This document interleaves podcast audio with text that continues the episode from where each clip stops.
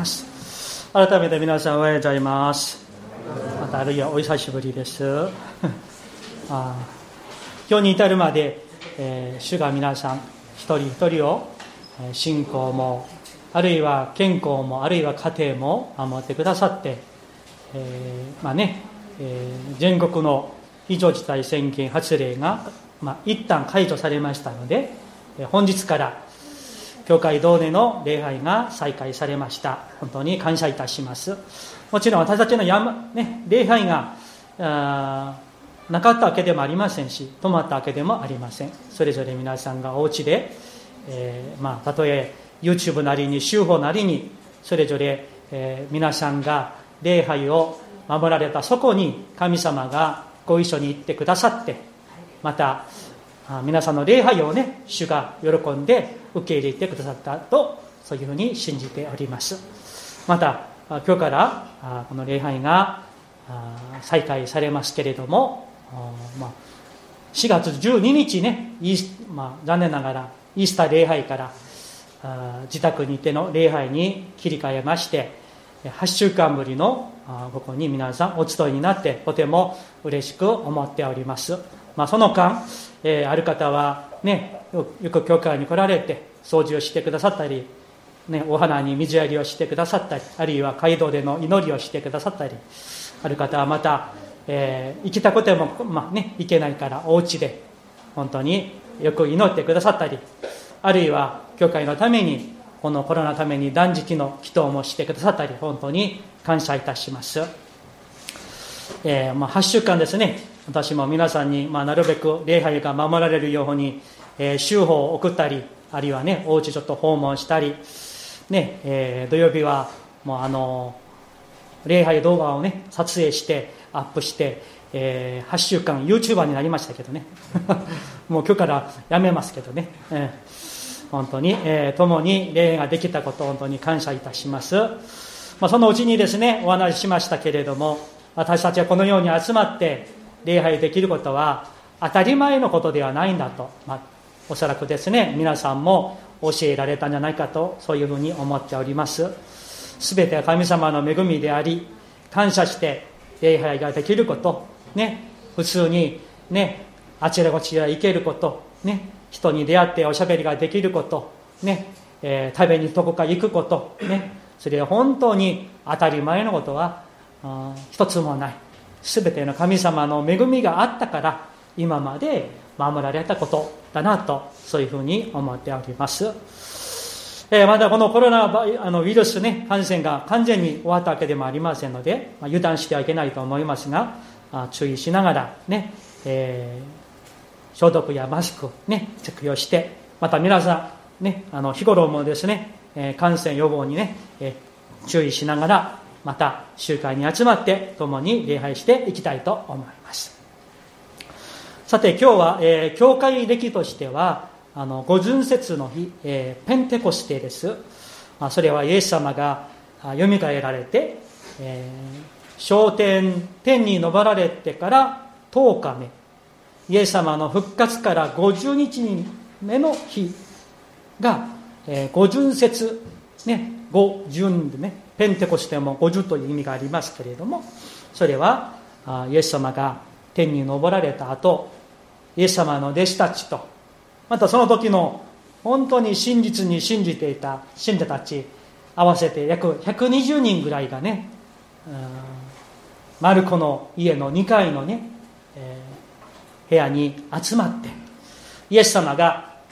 聖霊様が来られるまで待っていなさいと祈って待っていなさいとねそれでみんな、ま、待ちに待って祈っていてね、うん、その時にちょうど50日の目にね天から精霊が下られてそこにいた120人のね人々が精霊に満たされてそしてその人たちが本当にもう、えー、今日もお話をしますけれどもあの当時のイスラエルの人口に比べたら本当にも塵のような本当に少ないわずかの人数でしたけれどもその人々に人々を通して、ね、御国の言葉は福音は拡散されていってですね次から次へ人々が救われた神の国が拡張されていったというね、えー、その日がこのペンテコステのところであります。まあ、すでに、えー、ね、あの私たちが信じて告白することのシリーズメッセージの中で、えー、聖霊についてお話をさせていただきましたので、まあ、その説教を皆さんご参考ください今日から新しいシリーズ説教に入りたいと思います。それはイエス様の例え話私たちへの問いかけであります、えー、福音書をですねマタイから特にマタイの福音書マルコルカのところにイエス様の例え話が結構出てくるんですね、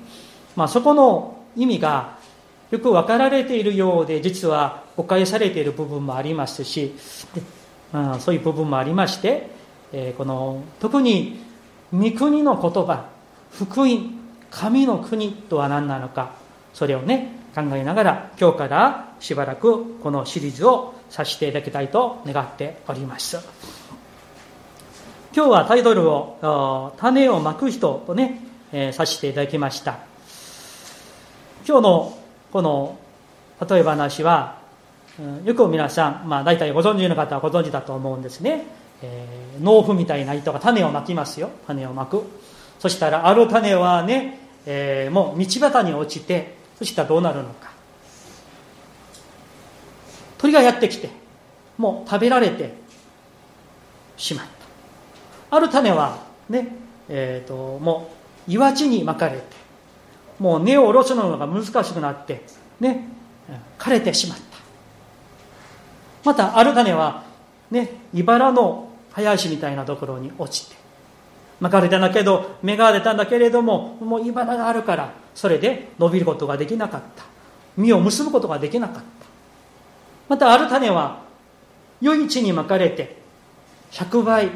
60倍30倍の実を結ばれたというね話なんです。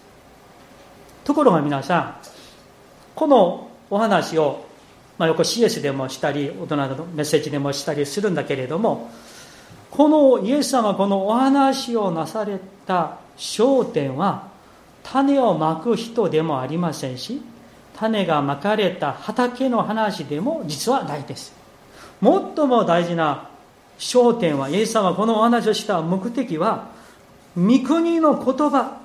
御国の言葉がどれぐらい偉大なものであって力あるものであるのかそこに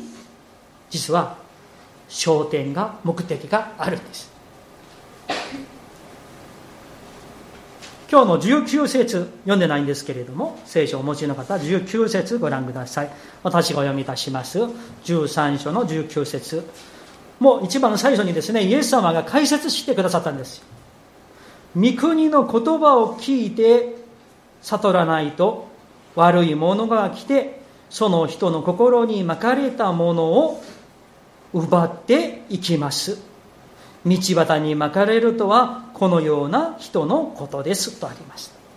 イエス様がね、親切に種まく人、種の話、この畑の話は何の話なのかこれは御国の言葉の話ですよとねイエス様が解説してくださいました。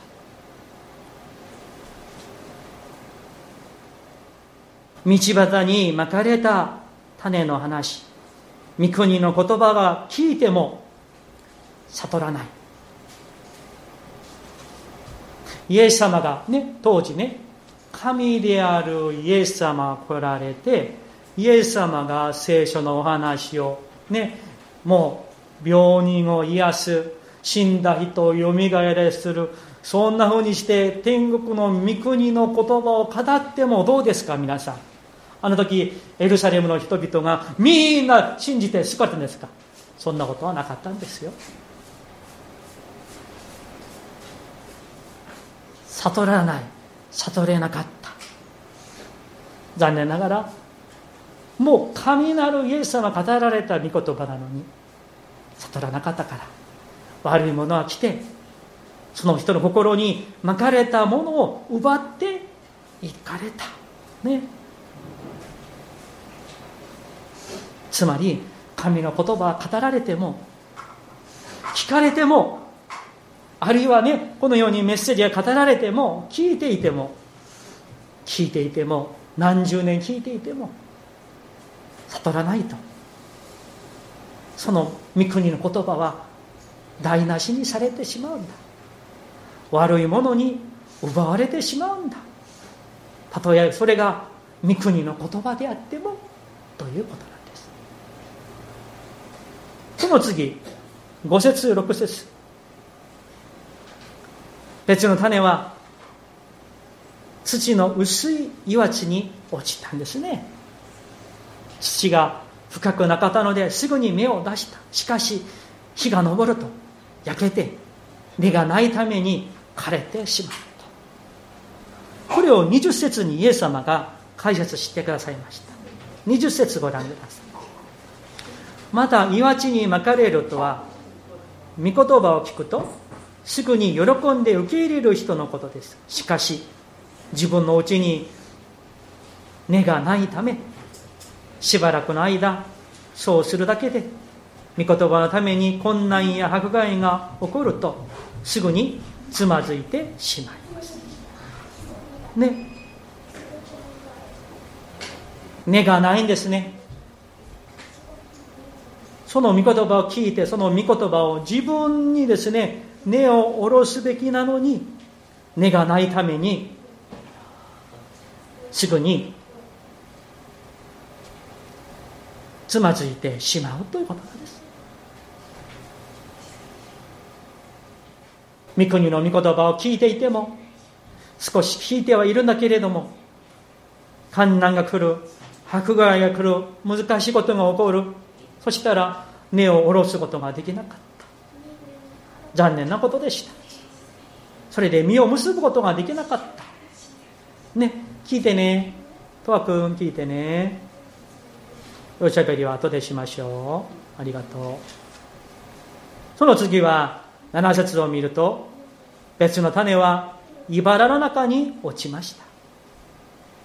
茨が伸びて塞いでしまったんですね。それでそこも実を結ぶことができなかったんです。これを22節を見てくださいね。22節を見ると茨の中に巻かれるとは御言葉を聞くか。その世の心遣いと富の惑わしとが御言葉を塞ぐため身を結ばない人のことですと。ね。御国の言葉を聞いても富の惑わし世の心遣いいろんな心配があって。例えばコロナの心配があって病気の心配があって家族の心配がお金の心配健康の心配病気の心配いろんな心配があって御国の言葉の根がつかなかったですね。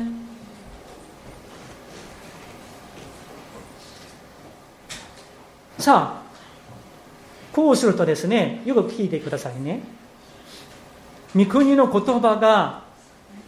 まかれました。聞かれました。そしたらですねそうするとこうなると道端とか、えーと、岩地とか茨のところにまかれた種はある意味で台無しになってしまったんですね。そうすると4分の4分の3は何の実も結ぶことができなかったんですよ。そうでしょ？ね。えまあ大体大体でね余市を4分の1道端岩地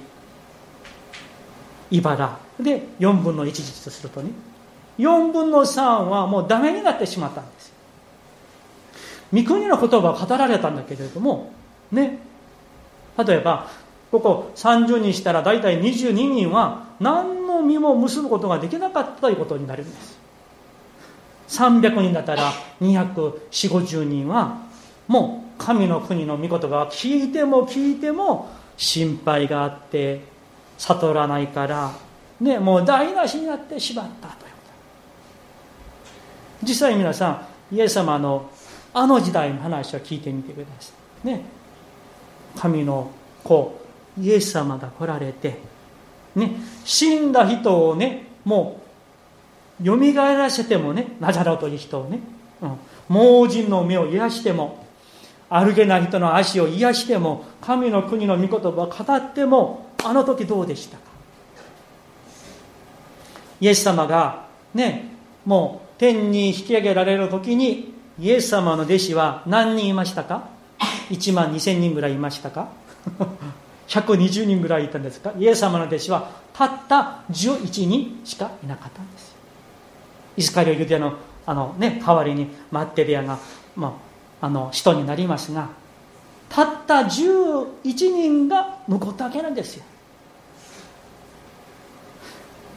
御国の言葉が語られても聞いてもどうですか？最初は初めはね神の言葉が語られても例えばねあの時のイエス様が5つのパンと2匹の魚でね5000人を食べさせた。子供子供大人男性女性もう明日、ね、数えると1万以上になるかもしれない。分かりませんけどね。そんなたくさんの人が満腹してたくさん聞いてもどうですか？あの群衆はイエス様が十字架につけられた時にどうなったんですか？みんなイエス様をつけろ殺せと言ってしまった。今日ペンテコステの日ですけれども人の働き第一章二章に見るとねあのマルコのあの2階の奥間に集まっていた人はたった120人ですよ。もちろんヨーダニの人数に比べたら、ね、4倍にもなるから多い人数かもしれませんが当時のエルサレム町の人口はいろいろ説は多くあるんですけれども分かりますが少なくとも10万人から多ければ100万人はいただろうともうちょっと幅がね多くありますけれどもそれほどいたというんですよ。エルサレムだけで10万人イスラエル全国合わせると200万人から300万人ぐらいはイスラエル人口だっただろうと言われています。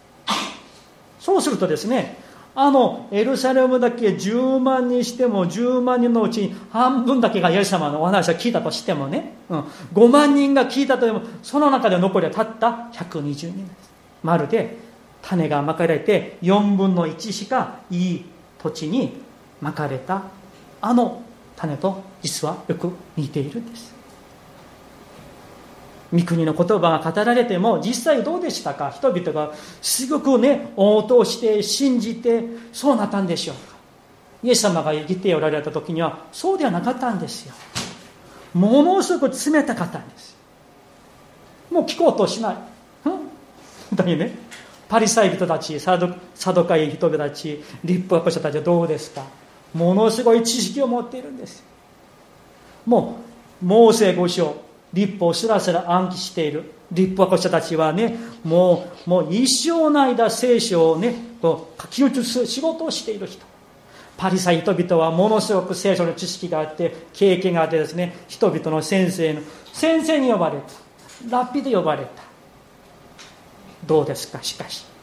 むしろ神の言葉を御国の言葉を聞いてもむしろ聞いた言葉が鳥みたいにパリサイ人や立法者たちのあの固い人々によって御言葉が台無しにされてしまっ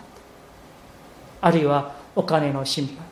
健康の心配将来の心配死んだ後の心配いろんな心配で御言葉を聞いても魚でいっぱい食べてもよよみがえった人を見ても無駄のようになってしまう4分の3は台無しになってしまったんですね。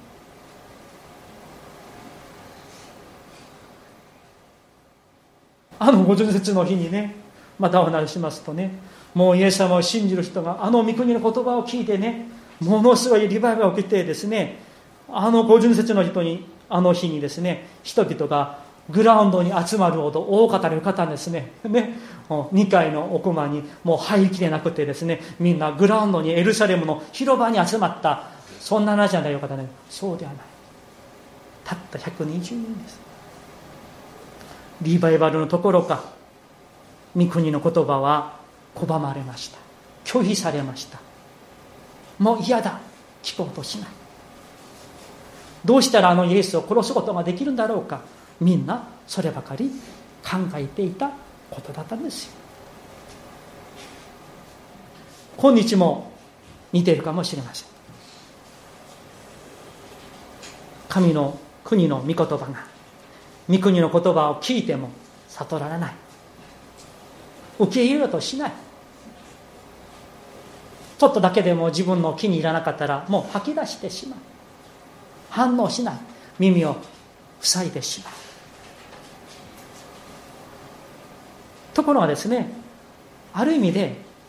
イエス様が語られてもイエス様の時代もこうなったんだから今の時代も御国の言葉を私たちが皆さんが周りの人々にイエス様の話を天国の話をよみがえりの話をしてもですねみんなからも冷たい反応があるのがある意味で当たり前かもしれません。もうイエス様の話を聞いてもみんなそうだったんじゃないですか。聞こうとしなかったんですよ。イエス様の時でも今の時でも御国の言葉には人気がないんですよ皆さん。歓迎されないんです。歓迎されるどころかもうね排斥されてしまう。これが事実かもしれないんです。皆さん私たちは御国の言葉は人々に好きになってもらうために語っているんじゃないです。御国の言葉はあこのこの人が聞いたら好きになるかもしれないと思って語る言葉ではないんです。教会の中でも同じなんですね。御国の言葉は神の言葉は私たちが好きな言葉だけ聞こうとするんじゃないんです。神様が語られる言葉にどう応答するかは私たちの問題であると思うんです。イエス様の言葉は当時本当に人気がなかったんです。みんなから嫌われました。イエス様を十字架で殺せるほど嫌われました。聞こうとしなかったんですね。しかしどうですか？聞こうとしないから御国の言葉は間違ったんですか？そうではないんですよ。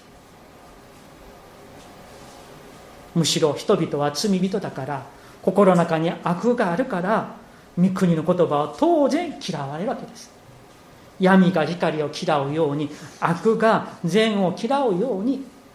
ね泥棒が警察パトカーを見たらね嫌うようにね嫌われるわけなんです。アメリカのジョン・パイパーという有名な説教者の先生がいますけれどもその先生の本に、まあ、ちょっとこれはアメリカっぽいですけれどもこんな話をしました。でもまあ牧師向けのあの本ですけれどもね、まあ、アメリカはね、まあ、そういうあのテレビ、まあ、メッセンジャーが多いから、まあ、こんな話がなったのかと思いますけれども皆さん皆さんの説教が人々に人気があんまりなくて人々にあんまり反応がないんでしょうか。そしたら皆さんは今御国の福音を正しく伝えていると思ってください。一方で皆さんの説教は人々にものすごく人気があって好かれているんでしょうか。そしたら皆さんの説教は御国の福音とは遠い遠い人気を売っているメッセージであるかもしれません。というねまあとてもアメリカのねそのテレビメッセンジャーが全部悪く悪いわけではありませんがまあ、そういう人々を向けてのとても辛辣なお話かなと思いました。ところが皆さん今日の話はここで終わりじゃないんですよ。ここまで聞いたら見たらいやもう御国の言葉もしょうがないね。とね。イエス様ももう力がないね。絶望だなと思うかもしれませんがイエス様のこの例え話はここで終わっていません御国の言葉を聞いても4分の3は聞こうとしない実を結ばない奪われてしまうそんな台無しになってしまったんですがどうですか？4分の1が残っているんですよ。ね。え御国の言葉が聞かれて巻かれてもう全部消えてしまって台無しになってしまったかと思ったんだけれども4分の1はねどうですか？良い地に巻かれたんですよ。8節ご覧ください。別の種は余市に落ちてあるものは100倍あるものは60倍あるものは30倍の実を結んだとあるんですね。それを解説をねイエス様が23節にしてくださいました。ところが余市にまかれるとは御言葉を聞いてそれを悟る人のことでその人は本当に実を結びあるものは100倍60倍30倍。皆さん大事なのは御国の言葉を聞いて悟ることが大事なんですよ。皆さんいかがでしょうか？御国の言葉を聞いて聖書を読んで説教を聞いて悟っていらっしゃるんでしょうか？悟ってそれを自分の身に適用して身になるように結ばれるようにしていらっしゃるんでしょうか？悟ることが大事ですよ。御言葉を悟る精霊の恵みによって悟ることが大事なんです。聞きっぱなしじゃなくて。4分の3はもう全部死んでしまったしかし4分の1わずかの種が御国の言葉を聞いたあのわずかの人々、まるでね、11人の弟子のような人々、あの五巡節の日のあの2階の奥間に集まったたった120人、あの小さな群れ、4分の1ぐらいの人々がいた。そして、御国の言葉を聞いて悟った人々、イエス様がおっしゃられたあの御霊が来られるまで、もう本当に信じきって祈り続けて、粘り強く祈り続けて、そこを離れなかった人々。結果どうなったんでしょうか皆さん4分の1が4分の3ぐらい2倍3倍それぐらい実を結んでももう完璧になるんじゃないですかしかしあの4分の1で100倍60倍30倍実を結んだんだからね元の種よりもっと多くのあの道端や岩地や茨にまかれて台無しになってしまったあの種よりもっと多くの実を結んでしまった。何が？御国の言葉が。皆さんこれは畑の力の話じゃないんですよ。御国の言葉の力なんです。御国の言葉の偉大さの話なんです。今日も同じなんですよ皆さん。教会の中であろうが外であろうが大きな大型の集会であろうが小さな23人集まっている礼拝であろうが御国の言葉は語られてもう必ずのように4分の3ぐらいは冷たい反応です。教会の中も外も。しかしたった4分の1であってもその人々がもう残って残って残ってそしてその人々によってあの人の働きを見ますどうなりますか？ね、たった120人のによってですね1日に5000人が3000人があの祭司たちが立法学者たちがパリサイ人たちがイエス様の弟子に加えられた。すごいリバイバルが起きたみんなが信じから信じたからじゃなかったんですよ。むしろたったわずかな少人数でこの本当のリアル信者弟子のゆえに神の国の力が来るわけなんです。今日も同じです。どこの国もそうですが福音がもう嫌われるんですよ。拒まれるのに聞こうとしないね今日も同じです。日本の方々は大体自分はね悪いことをしていない。罪人と思わない。